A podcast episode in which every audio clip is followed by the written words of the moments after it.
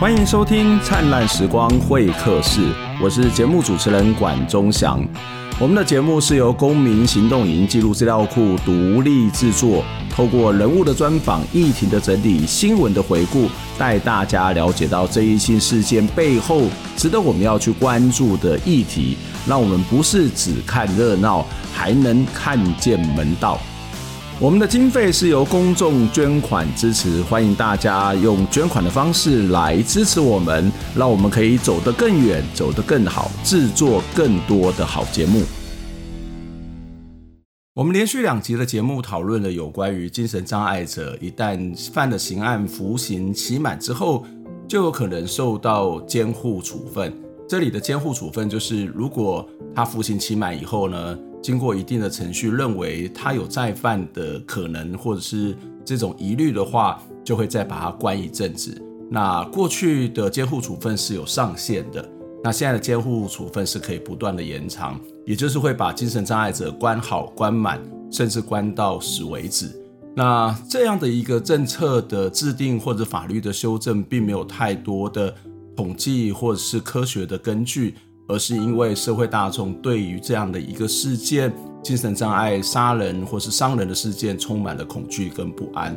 我们当然知道，呃，这是一个问题的所在。那这也让很多人会对于精神障碍是有些恐慌的。可是处理的方法真的是这样子吗？在前两期的节目当中，我们也讨论了，呃，在做这个制定法律修法的时候呢，应该要考虑到这些精神障碍者本身的特殊性，因为我过去自己在做研究的时候，我发现，如果让这个精神障碍者可以回归社会，很重要的其实是一种人跟人之间的关系，或是整套的社会的辅助体系。而你如果只是把它隔离的话，那么这个状况其实是会越来越糟。那更重要的是，其实整个社会安全网的建立，应该是要从这个还没有犯罪或者还没有这种伤人之前就应该要开始。所以相反的，应该要把更多的资源放在这个前期的照顾，或者是这些所谓的社工的人力上面，而不是等到出事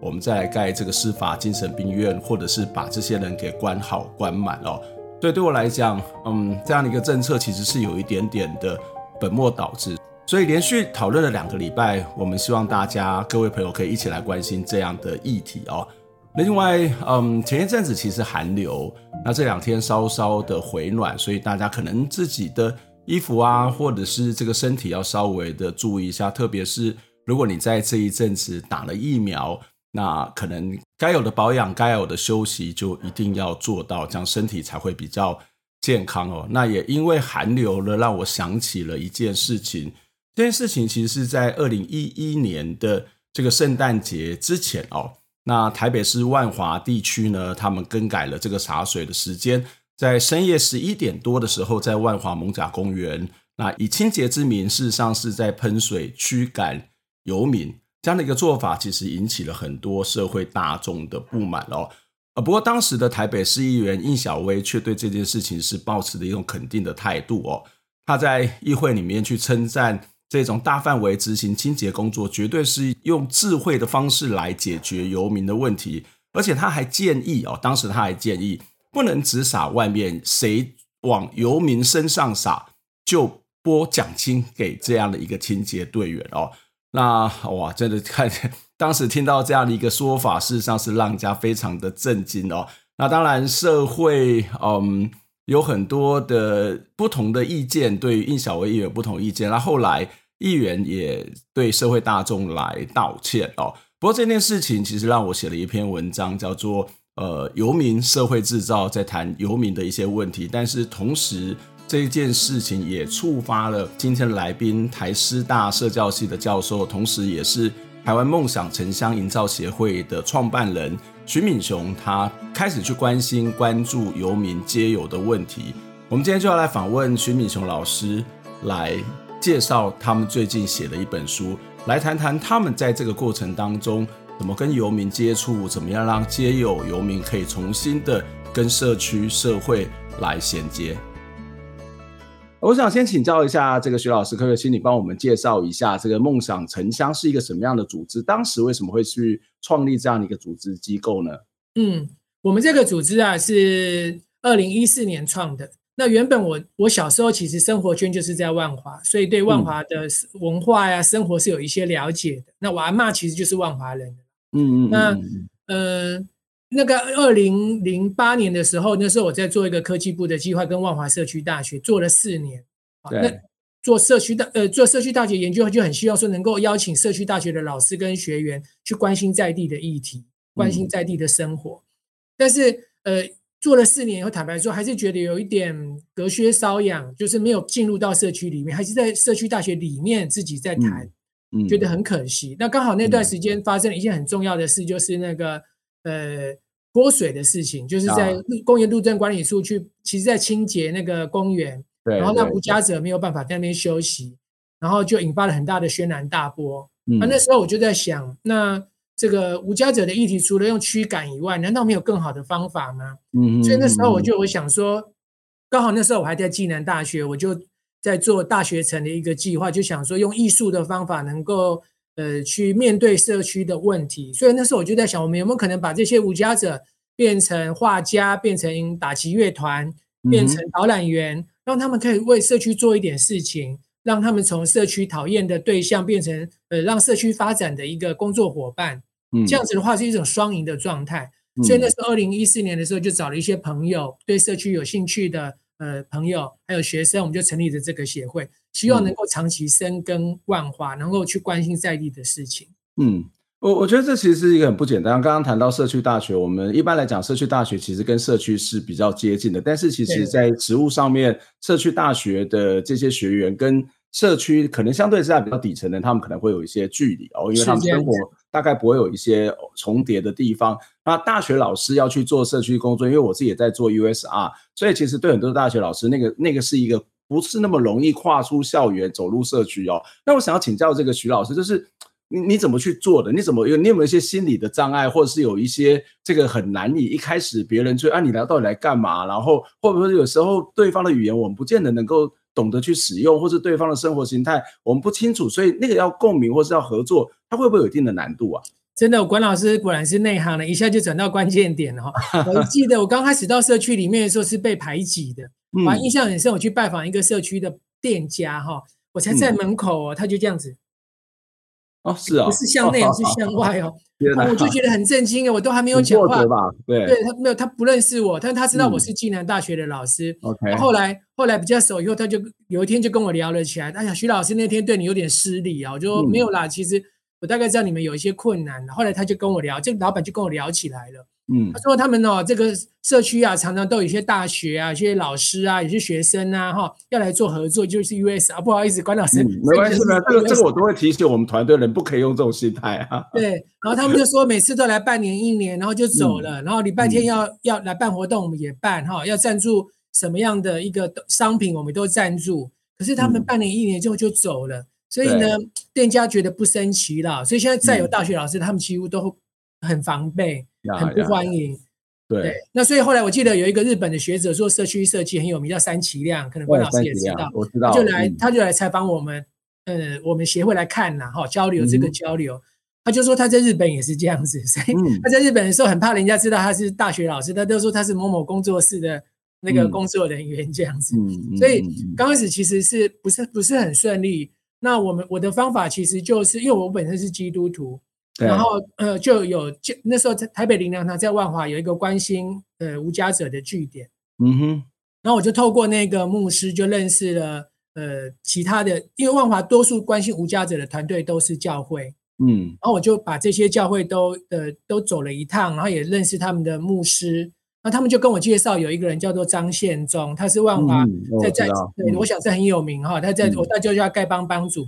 他做这个无家者议题十多年了，所以他对整个万华的这个无家者的服务系统是非常了解，是他建构起来的。嗯，那所以我就去拜访他，那他就给我一些连接，所以我就一站一站，我那时候真的就是这样一站一站去拜访啊，嗯，然后都去跟他了解，先去聆听他们在做些什么，然后有什么东西是我跟他不一样，我可以促成他的。嗯，所以我刚进入社区最大的工作就是聆听，嗯，他们已经做了什么，然后呢，想要做什么。然后我我我手上想要做的事情，怎么样去促成？我觉得是用促成的这个概念，嗯，去促成他们也想要的事情。我觉得这是最重要的。嗯，我觉得这蛮重要的，就是其实我我我觉得你你现在做的东西跟我自己的在课程上面，或者是在做这 USR 或者在做社区这件事情是有一点点，有些部分是一个蛮接近，就是说我们都会提醒我们的团队或是同学说，呃，一个观念是没有人有义务陪你写作业。就是你不要抱着一个做功课、做作业的心态到那边，然后做完作业你就拍拍屁股，你甚至连招呼都不打就走了，然后你就说你爱社区，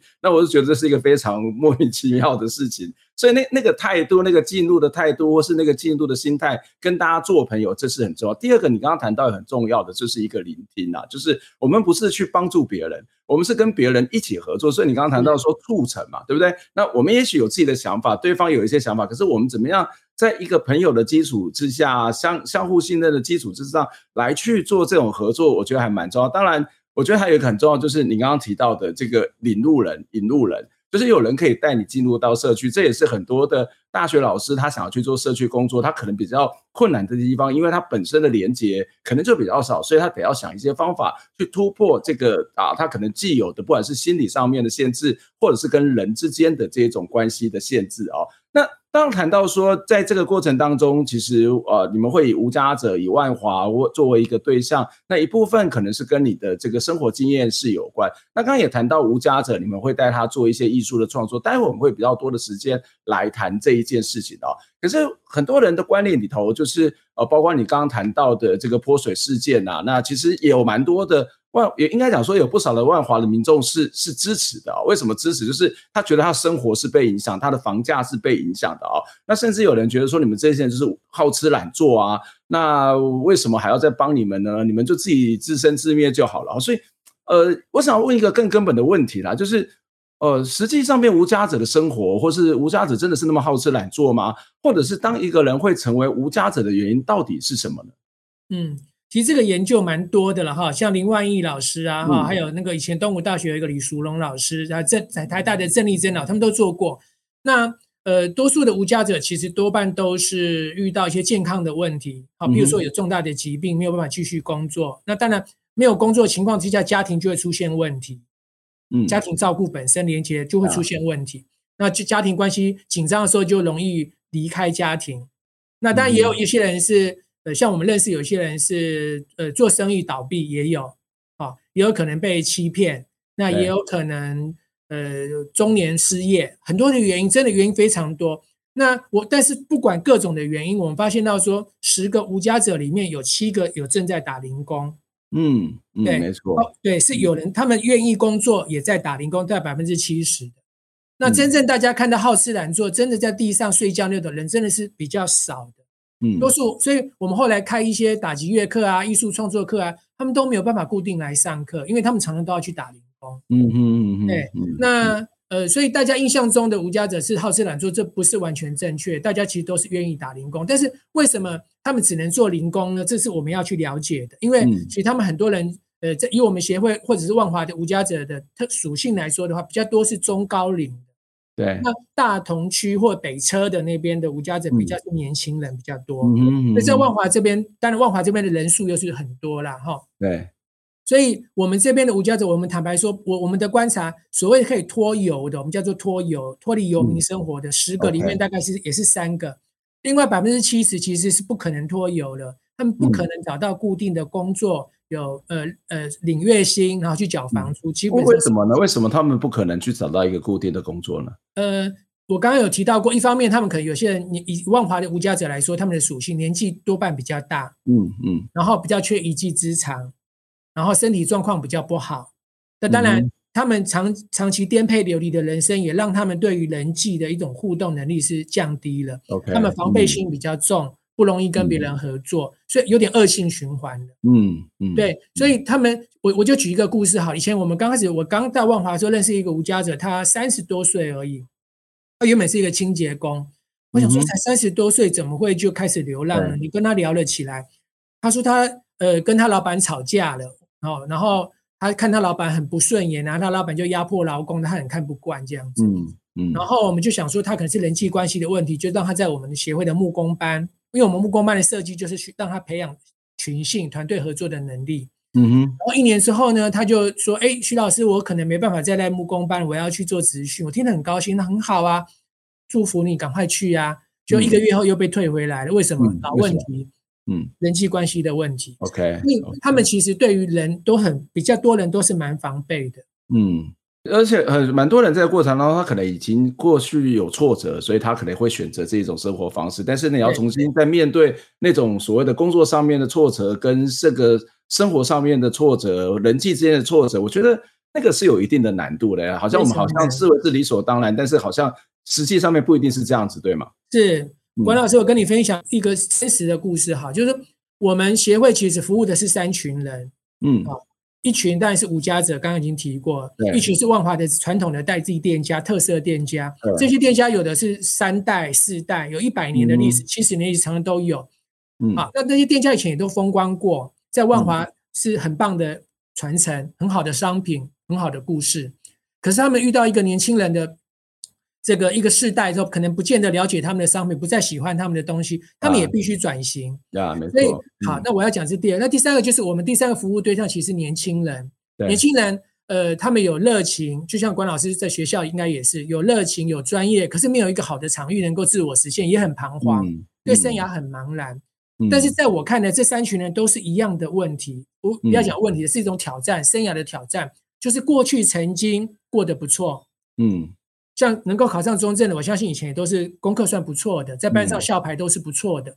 可是上了大学，上了明星高中之后呢，不再这么优秀了。他怎么样重新确认他的真实生活，重新调整自己的步调？嗯，我觉得我们的无家者也好，在地传统的特色店家也好，还是现在的年轻人也好，同样面对这个人生的挑战，就是我以前真的不错，嗯，可是我现在确实没这么好了。那我该怎么样面对真实的自己跟真实的社会呢？所以我觉得，我们后来我们发现到说，我们协会后来慢慢定调在所谓的面对真实的自己，接纳不完美的自己，跟别人合作，原因就在这里。因为我们服务的这三群人一起，我们其实没有谁帮忙谁，谁怜悯谁，没有，一起面对真实的自己。嗯。这样听起来，你们协会有点像这个挫折者联盟哦，就是说各式各样的生活上面、工作上面、社交上面的各式这样的挫折者，但是把它聚在一起，然后相互的合作。待会我们会继续的跟他谈这个挫折者联盟到底是怎么运作的。这三个人之间，三种人会不会看不顺眼，或者有没有这种合作的可能性哦？应该有蛮多可以再做讨论的。不过，因为我们今天的主题之一就是要来介绍这本书，欢迎光临一六一号哦。那呃，我想要再请教徐老师，就是这本书其实也非常。呃，多的内容都在记载您您如何在去做这样的工作，以及在这个工作当中面临到的各式各样的问题啊、哦。那可以请你稍微的跟我们介绍一下这本书吗？当时为什么会写这一本书？写这本书的过程有什么样一个有趣的经验吗？嗯、好，呃，这本书哦其实最刚开始会想要写，是因为很多人就像管老师说，我们就挫折联呃挫折联盟，挫折者联盟，对他们很好奇，我们这这三群不一样的人，甚至原本是敌对的耶。嗯，他的无家者跟店家其实是敌对的。对对，嗯。那我们怎么把这三群人凑在一起？他们很好奇。还有那群年轻人常常都有完美主义。我想管老师应该看到很多学生有完美主义，他没办法动手，所以很多人都问我，我们到底怎么做的？啊，有时候我们其实是时间有限，也没有办法让大家能够完全了解。我们那时候就想，我们来写一本书，把我们过去六年、七年怎么运作的这个故事，能够记载出来，让大家能够有手手上有一个纸本的一个资料可以阅读。这是最初的一个初衷，那再来就是在成书的过程当中，我们其实不瞒你说，我们遇到蛮多挫折的。第一个就是到底用什么样的书写的方式？对，那那时候我们就参考那个现在榜上最红的，不是最红，一直都很红的《被讨厌的勇气》那本书，那本书是长红啊，嗯，它就是用对话的方式，所以我们刚开始我们用对话方式，其实都已经完成大概八成了，那就拿给出版社，出版社觉得这样子好像读者接受度不太高。嗯，就我又全部重新改写了一次，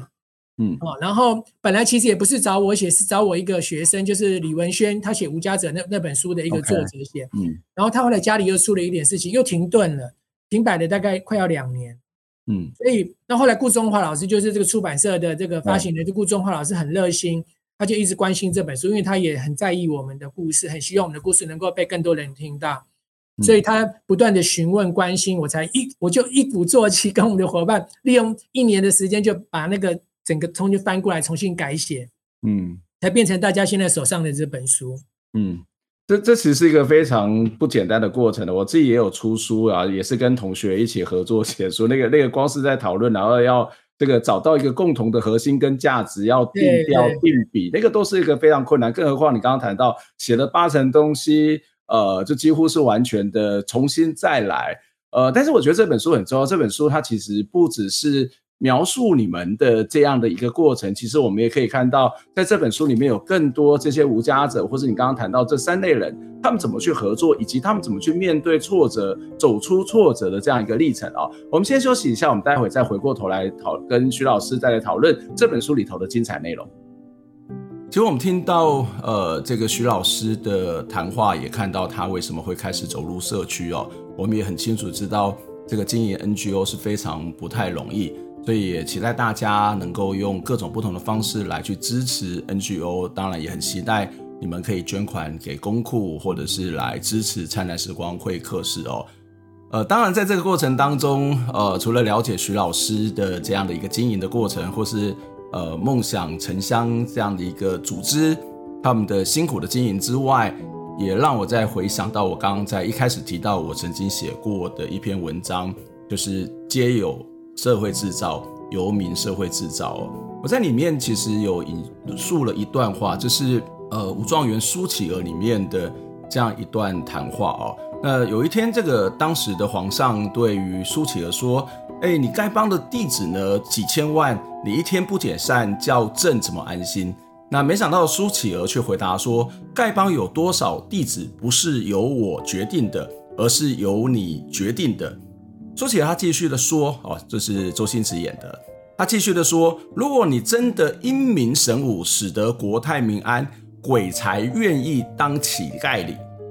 我我觉得这一段给我一个蛮大的一个启发，就是我说为什么叫皆有社会制造，游民社会制造？一个很大的原因就是，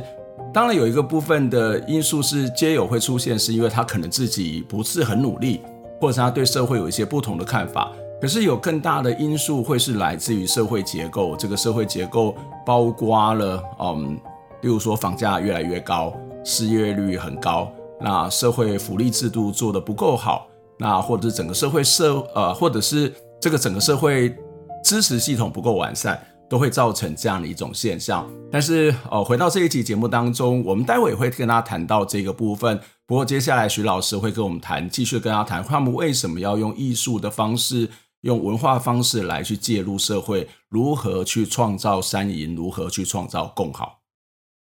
呃，非常谢谢徐老师在前半段的时间，大概跟我们讲一下这个梦想起飞这样的一个机构，它到底在万华做了什么事情，为什么要做这件事情哦。然后我们在下面的这段时间呢，要来跟大家继续的讨论是这本书的内容哦。我我觉得这本书的内容当然有很非常高的比例是在谈食物，可是也也许这也是徐老师也是学院的人，所以里面有蛮多所谓的在文献、在知识、在论述上面非常重要的一些看看点、看看法跟观点。例如说，我自己在读到这本书的第十四四十三页。这个 Franco 有提出了三种策略啊，我觉得这三种策略好像跟你们在工作的那个类型是很像啊。这三种策略包括的是这个创造性的价值，然后态度性的价值以及经验性的价值哦。那这三种策略，这这三种价值为什么读起来好像是你们这个梦想城乡里头的非常重要的一个指引？也是一个具体实践的一个一个方式嘛，是这样子。对，是这样子的。其实，呃，管老师问的这个问题很重要哈。我们不瞒大家说，我们刚开始没有方向的，刚开始很混乱。然后每次呢，我们都在问我们自己伙伴们、跟志工、跟工作伙伴在开会的时候，都在问我们到底有什么特色？问来问去都找不到特色，嗯，大家都很焦虑。因为你们是那种实作优先型的吧？所以你会找不到那个好像什么一个理论的基础、什么主义之类的东西，因为实作去做，慢慢那些东西就会浮现出来了。真的，真的像关老师讲，关老师真的是一语到地的那个问题核心哈。我们后来就真的很下心了，我们就不管了，我们就动手做了。那做了一段时间，我们回头一看，是回头一看才发现，哎，我们跟 Frankl 的这三个价值是有关的啊。那什么是创造性的价值呢？因为我们协会都用艺术的方法在做社区营造。嗯、那艺术我们发现有一个非常好的一个特色，就是呃，很多无家者也好，学生也好，他呃不太习惯表达他的情绪。从小到大，我们没有被鼓励表达情绪，嗯、可是他可以在画作、在音乐上舒展他的情绪。那整个过程，他就会觉得他被聆听了，他被接纳了，嗯、就就是所谓的创造性的劳动。他做的东西有满满他的特色在里面。嗯。可以让别人认识他。那这个对我们来说是非常重要，因为透过艺术可以聆听无家者的故事，可以聆听年轻人的故事，可以聆听在地特色老板的故事。这是第一个，所谓创造性的价值。那第二个态度性的价值，我们也很强调，因为我们有一个有一个大哥，我们就讲一个大哥好了哈。我们那时候帮他做生命叙说，也是用艺术的方法说故事。然后他做到一一半的时候，他就跟我说：“徐老师，我都是一些失败的故事耶，这故事有什么好听的？”哦，所以他自己每次在讲讲到这边都会说：“哎呀，各位年轻人呐、啊，听了我的故事不要学我啊，我很烂呐、啊，就把自己臭骂一顿。”他觉得这是政治正确，他每次都讲这个。嗯，后来我就跟这个大哥说：“大哥，你千万不要这样想。”你想想看，你一无所有了，你一无所有的时候，你没有去伤害别人，你还撑得过来，嗯、你这个勇气，面对你困难的勇气是值得年轻人学习的。嗯哼，对，就是所谓态度性的勇气，态度性的价值。我们去面对苦难的时候，我们是用什么样的态度去面对它？嗯、甚至我们不伤害别人，选择不伤害别人而去找问题的关键，我觉得这都是很不容易的。所以我常跟那些大哥们说：你们勇敢走过那段人生的苦难。都是很有价值的。你们至少有勇气，在不伤害别人的情况底下继续往下走，这是非常不容易的。这也是很多年轻人需要的。好，那第三个，我们讲到所谓经验性价值，就是建立自然的关系。我觉得在我们协会非常重要，就是被聆听、被接纳。不管是木工班也好，导览班也好，或者艺术创作班，大家透过艺术的媒才说故事，彼此聆听，他会觉得他在这边有朋友。所以我那时候印象也深，有一个打击乐班，我们刚开始有一个打击乐班跟万华社区大学做的，然后有一个我们跟其实是跟爱爱院这个社福机构合作，那里面有一个爷爷是住民，他不是街友，他是住民，爱爱院老人福利机构的住民，他就跟我们一起参加打击乐团，然后我就访谈他说，哎，宝清爷爷，你知道吗？跟我们上课很多都是万华的街友，哎，哇，他听得吓一跳，哎，他说我不知道，哎，那个跟他合作那个大哥是吴家泽，我们都两个人一组。嗯，他说那个大哥很好，每次都等他，因为那个宝清爷爷动作比较慢，拍子记不住。他说他都会教他，帮助他。他说我们是很好的同学。哇哇，我就觉得你看，嗯、当彼此不知道对方是被贴标签的情况之下，是可以一起做很棒的连接的，就是我们的经验性的价值。对，因为我们其实三个价值是回头一看，就是、哇，我们做的这么多的好的东西，竟然跟 Franco 讲的生命的意义是一样的。嗯嗯，这这蛮重要，就是特别是你刚刚谈到经验性的价值，就是当我们把某种的标签、某种的刻板印象拿掉之后，我们才能够真正回到人跟人之间的关系，回到那个人跟人之间的关系之后，那个原本被社会框限出来的阶级也好，或者是那一种。呃，这一种所谓的性别，或是各式各样的差异也好，其实那个反而相对之下看起来就不是那么重要，因为回到人跟人的本身嘛，就是你刚刚谈到一个经验性的价值。可是我想要再回到最前面谈到这种所谓的呃比较所谓的创造性的这种价值哦，这创造性的价值，你刚刚有谈到说你们会透过这种所谓的艺术的方式哦，所以梦想成乡也在强调一件事情，就是创新多元的艺术培力方案，而这个创新多元的艺术培力方案是要去。结合这个所谓的自工、店家、经济弱势，你刚刚谈到的三种鲁蛇、三种挫折者哦的形成的这种联盟，然后造成一种所谓三赢的局面哦。但是我想好奇，想要请多多谈一点，就是为什么要选择用所谓的艺术创作、艺术培力呢？那这种艺术创作、艺术培力又如何能够去促成所谓的您提到的三赢呢？嗯，呃，管老师问的问题真的是很厉害，很重要。第一个，我们觉得如果现在马上叫我们讲自己的故事的话，大家都很防卫，因为我们从小到大都希望在别人面前展现最好的一面，没有人喜欢说我自己失败的经验。但是如果我们用音乐、用画画作、哦，用木工，类似这样的一个媒材的话，好像威胁性没这么高，好像在好像在做一个有趣的故事，大家在做一个游戏的感觉，然后可以放松，把自己原来。呃，日常生活的那种经验的那种互动的方式，能够暂时卸下来，因为在艺术里，大家可以比较放得开，有想象力，所以我们觉得这是一个让大家暂时卸下框架很重要的一个方法。那我们我举一个例子好了哈，像我们呃，我刚刚讲过，店家跟那个无家者其实原本是关系是很紧张的，对对，对，但是透过我们这样的方法，我们让这些无家者先聆听这个店家的好故事，它的商品的特色啊，嗯。他的传承，然后呢，带一些年轻人来认识这些老板的故事，诶，老板也觉得蛮开心的。这些无家者也知道我的好，啊，可以跟我做朋友。嗯，所以说他们后来就不敢说变成很好的朋友，可是至少能够相互了解，说对方其实都有他可取的优点，对，那也有他不容易过的一个难关。所以我印象很深，有一个老板哈，他是青草店的老板，那那那那是真的是不经意看到，真的蛮感动的。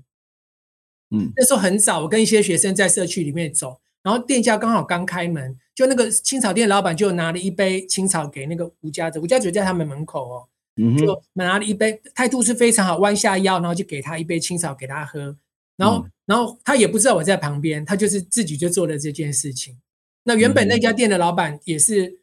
跟呃街友这件事不太不太相容的啦，嗯，可是他参加我们的方案之后，知道这些无家者的故事之后，他至少可以跟他和平相处，嗯，我不敢说当好朋友，可至少他知道可以和平相处，我觉得就非常不容易了，嗯嗯，我我觉得这其实蛮有趣的，因为其实我最近呃应该讲过去几年，我自己也参与一些精障的一些机构，不管是做田野做研究，或者是跟他们一起做一些呃有关于媒体的这种试读啊，或是这些活动。我我觉得都蛮重要，其实这这我想要谈一个叫所谓文化行动啦，就是有时候那个我们对他有刻板印象，可是我们透过一些比较柔性的东西，例如说呃，包括金藏者也好，或者是有些义工也好，他会办摄影展，然后我们就从他们的角度去看问题，或者是他们会办画展，会从他的这个创作当中去看问题哦，或者是看这个现象，或者是看他的观点，这个其实这种比较柔性的东西很容易去。化解或是打破我们刚刚谈到的这样的一种刻板印象哦，那所以这就是刚刚谈到的一种创造性的价值，特别是一种艺术的部分。可是话说回来哦，就是大家可能会觉得很好奇啦，就是你有你有时间去参加木工班，你这些经济弱势者、无家有参加木工班去做画画，去做那些一大堆有的没的，那你为什么不去找工作啊？好，那你去做木工或者做这种艺术创作，你的生活就会改变吗？对。王老师问这问题，很多人问过我们。他说：“我记得我刚开始参加一个广播节目的时候，一个主持人问我说：‘徐老师，你们要服务无家者，帮他们找工作啊？怎么让他们上课呢？他们已经过太爽了，对不对？’类似这样子哈。那我就问，我就问这个大哥，我就问那个主持人说：‘哎，某某大哥，你一个人在家里面哦，如果没有礼拜天呢，不接触任何人，你会刷牙、洗脸、刮胡子、梳油头、穿西装吗？’他想了一下，不会吧？我胡子、搞不好都不刮了。”对不对哈？啊啦啦他他在躺在里面划手机一整天了。嗯，我说对呀、啊，你想想看，我们无家者如果没有朋友，他就不会想整理他的门面，嗯，他也不会想要呃努力生活。可是如果我们今天透过各种的艺术课程，让他有同学，我们在 Goffman 社会学家 Goffman 叫他叫印象展示，他有一个形象的，那他就会整理他自己了。那不是一件好事吗？所以后来我们发现很多的无家者来上我们的课的时候是整齐的。然后是有是愿意跟别人合作的，所以听别人讲话的，因为他希望有个好形象。哎，那我觉得我们虽然没有办法给他一个工作，我想管老师刚还记得我讲的吗？很多的无家者没有办法在固定工作的原因，是因为他有人际的困难，因为他受伤太严重了，他需要重新对人产生信心。那我们协会的目的就是让他重新对人产生一点信心跟安全感。嗯这个是非常重要的后勤工作。嗯。对对，所以这这其实是包括他能不能透过我要走出来哦，我可能去稍微谁中打扮一下，我稍微穿着整齐一下，因为我要准备好自己嘛。准备好自己，它就是一个对信心、对自我认同的一种准备。他不是说啊啊，反正我也没什么用了，我躲在我在家里面，我躲在某个地方，那我就慢慢的窝窝住了哦。那个其实是走出来这件事很重要。那走出来之后，刚刚也谈到一个很重要的一个一个案，就是社会支持系统，就是他有朋友了。他要跟他朋友互动，然后他开始有朋友，他有朋友开始在合作，他开始会有不同的刺激、不同的想法。那在过程当中，他也可能会出现激励这件事情，让他可以更更愿意往前哦。但是如果从这个角度来看哦，其实其实还是非常个人的一种培力啦。但是我们刚刚谈到说，这个无家者的出现，其实我以前有写过一篇文章，就是皆有是社会制造。我所谓社会制造是说，它可能跟社会结构是有关系的。例如说，呃，它可能会跟这个呃这个国家的这个呃这个薪资的结构，或者是它的失业率的状况，或者是它的房价的结构是有关的。可是我们去做这种所谓的个人的赔率，但是这个大的结构怎么办呢？我我我们有办法去改变它，或是不要讲改变好了，我们怎么去面对它？就是当你自己有信心，你的结构没有变，那你会不会还是又回到原来的状态里？王老师问的问题其实蛮重的啦，我我不瞒您说，我也真的还不知道该怎么办 他。但是我觉得我们是从文化着手，我们常讲我们是文化着手。对，呃，我们常常希望说营造一种友善的文化，就是说，当我们社会上有人不小心落到地上了，然后我们是可以伸出手把它接起来，对，把它接起来的。我觉得我们的社会需要的是，我知道我跌倒了，有人可以扶我起来，那人跟人之间就不会恐惧，就不会掠夺，那这。就不会产生这么多的资源的那一种抢夺的问题。嗯、我觉得大家之所以会抢夺资源，就是害怕自己落难的时候没有人理我。嗯哼，所以我们一希一直希望营造一种文化，是在我们的协会或在我们的这些推广的活动里面，大家可以承认自己的不足，那别人也会很很善意的来伸出一只手来跟我们互搭、相互扶持。我希望我们慢慢慢慢扩大我们的力量，包括出这本书也是这样的一个想法。虽然结构的资源面我们真的能做的有限。但是我们多么希望从文化面，从人跟人的那一种连接上，能够为呃大家搭搭起一个安全的平台。嗯嗯，不过那当然从一个现实的角度，它它是不冲突的啦，就是可能有各自不同的面向，它得都得要这个齐头去并进啊，特别是刚刚谈到。我我觉得徐老师非常特别强调人这件事情呢，包括他的人性，或者是个人的特质，或是人跟人之间的关怀，那种爱、那种连接、那种力量，其实也是非常非常重要的哦。那当我们看到除了做这些所谓的木工或是一些艺术创作之外，另外一个我我我这几年也观察到的一个现象，我觉得非常有趣，就是社区导览。好，所以我们知道这个万华是一个比较老的城镇，它里头有非常多的古迹，有很多的庙，有很多的呃这样一种传统的店家生活的方式哦。所以你们也带了这些无家者，他们一起去做这个社区导览的工作。这样的一个工作是怎么开始发想的呢？在这工在这样的一个呃所谓的培力或者合作的过程当中，呃，会改变大家对无家者的看法吗？他们怎么去看待自己在做这样的一件事情？嗯。呃，最刚开始我印象中，最刚开始的时候是呃万华呃社社区大学全国促进会有一个罗佩金主任，他也是我们协会的理事，嗯、他就传给我一个英国有在做这个无家者的导览培训的社会企业的一个影片，嗯，那时候看了我就蛮心动的，那时候我还在暨南大学，但是我实在是没有余力做，但是我知道有人在做了，然后后来。嗯呃，那个芒草心协会，我想，我想关老师也知道，他们也也有一个有一个志工也回来，叫曾曾文琴，他也从英国回来，他自己去参加过这个活动，也很喜欢，嗯、所以就在张张献忠、曾文琴和我们这边三方在促成底下，就国内算第一次做街友导览培训，在二零零三，我没有记错是二零零三年，我还申请一个科技部的计划在做这件事情，嗯，那那时候结果大概导培训了一年半，大概有四个导览员被培训出来。对，那后来就在芒草心，以芒草心为主，就在芒草心在做导览。那后来我们自己也发展我们自己的特色，就是人物旅游。我们跟芒草心有点不一样，芒草心他们主要是街有故事的介绍，那我们比较是这这些无家者怎么去介绍万华，他们是导览员去介绍万华，所以我们希望我们比较希望的一个角度是，让这一些无家者变成导览员之后，对万华是有帮助的，万华的产业发展，万华的文化推广。有帮助，以至于让他们能够被接纳，嗯、因为他对这个社会有贡献而被接纳。对，对我们我们的角色比较是这样子。嗯嗯，但是并不是都完全顺利的，并不是都完全。怎么说了？怎么哪有哪些不顺利的地方？我我举两个例子就好。我印象中那时候有一个有一个学员哦，他培训的四分之四分之三都完成了，我故事都弄好了。嗯嗯，可有一天他就跟我说：“阿雄，我不参加了。”我说：“怎么了？”嗯、他说：“讲这种故事哦，很没有男子气概哈。说他以前是黑道的，然后就是大哥，对、嗯、他觉得就是哦，还要讲这个东西，好像他自己就被缴械。他原话叫我就被缴械了。他以前是冲撞的，然后现在他讲故事啊，要讲自己哦，自己曾经失败的东西跟万华的连接，哇，他觉得。”好像很没有男子气，要要让大哥承认自己的失败，而且要用所谓的温柔的方式去讲，应该是很难的事情。哇，非常难啊！他就很生气，嗯、他还放话说要打我这样子哦，他很生气。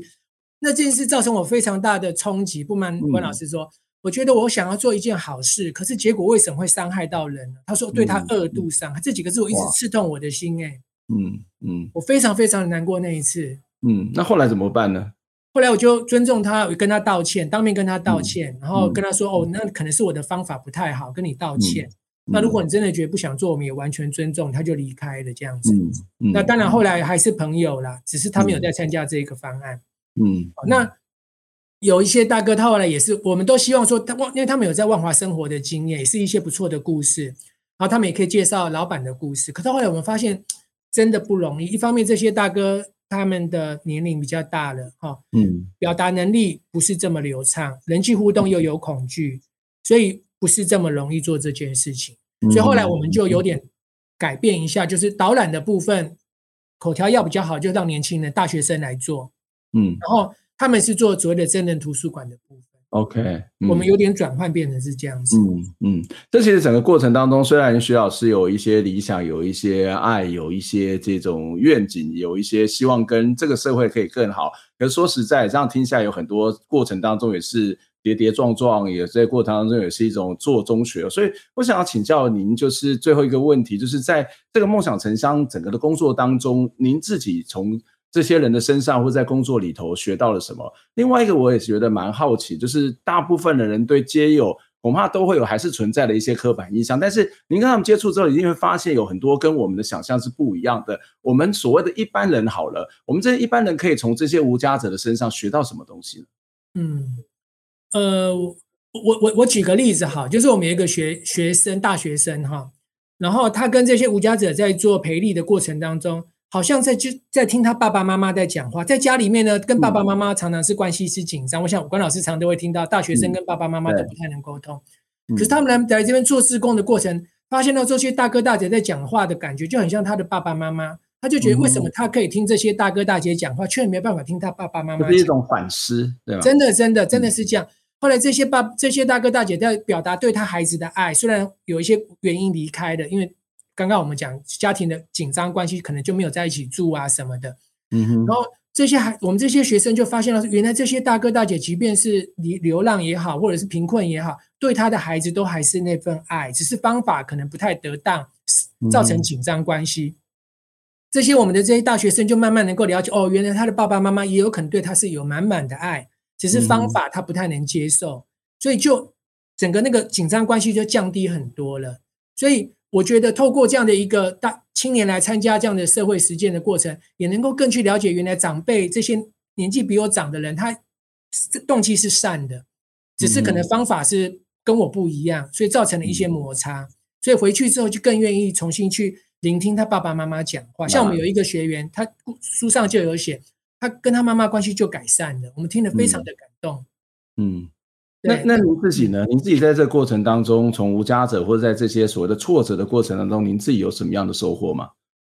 哇，其实讲这一路走来，其实我那时候会做这个协会，就是觉得自己在大学里面很空虚。不瞒关老师，不知道会不会？我觉得很空虚。那时候我四十岁了，去当很多地方的评鉴委员、嗯、社区的评鉴委员、社区大学的委员。嗯可是每次说出来的东西，自己都不知道长什么样子，嗯，然后很心虚。每次讲别人都只能讲书上的外国案例，可是都讲不出自己的故事，嗯，就像黑格，不是不是黑格那个奇克果，每次都讽刺黑格一个概念，我就很喜欢那个概念。他说黑格尔制造了一个很漂亮的一零一的大厦，可是自己却不住在里面。讲了很多，可能是很多的大学老师的一些可能共有的一些状况。真的，真的，我觉得那个让我觉得整个灵魂被抽掉了。嗯嗯，很难过。嗯，非常非常的难过。嗯，所以我下定决心，我一定要动手实做。所以我那时候开始就在万华，就像跟关老师刚刚分享，我一个一个店家，一个一个据点慢慢拜访，我挫折也不怕。所以关老师刚问我那个问题，我得到什么成长？我实在是成长实在太多，我只想讲一个，就是我好歹知道我可以被拒绝。我好歹知道我的意见不同的时候，我可以聆听，跟他再讨论，嗯、这已经够了。我觉得这些成长就是在大学都学不到的，够了。嗯嗯，我我觉得这蛮重要，特别是大学老师对很多人来讲，他的求学的生涯，或者是他应该是在这个社会上面。呃，大部分啦，我我跟徐老师可能比较不一样，我们都是怎么经历过重考，很多人大家就是一路过关 斩将，然后他在至少在这个社会上面，他有一定的社会地位，讲话也有一定的影响力。可是那个挫折，或者是呃那个跟人之间的关系，那个去面对真实社会的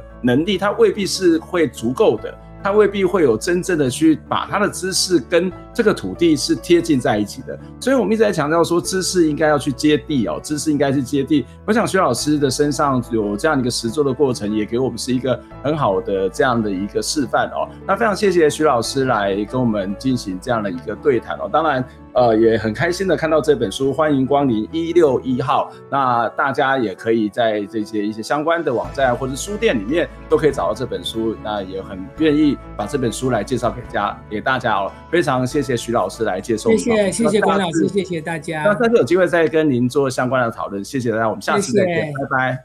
拜拜。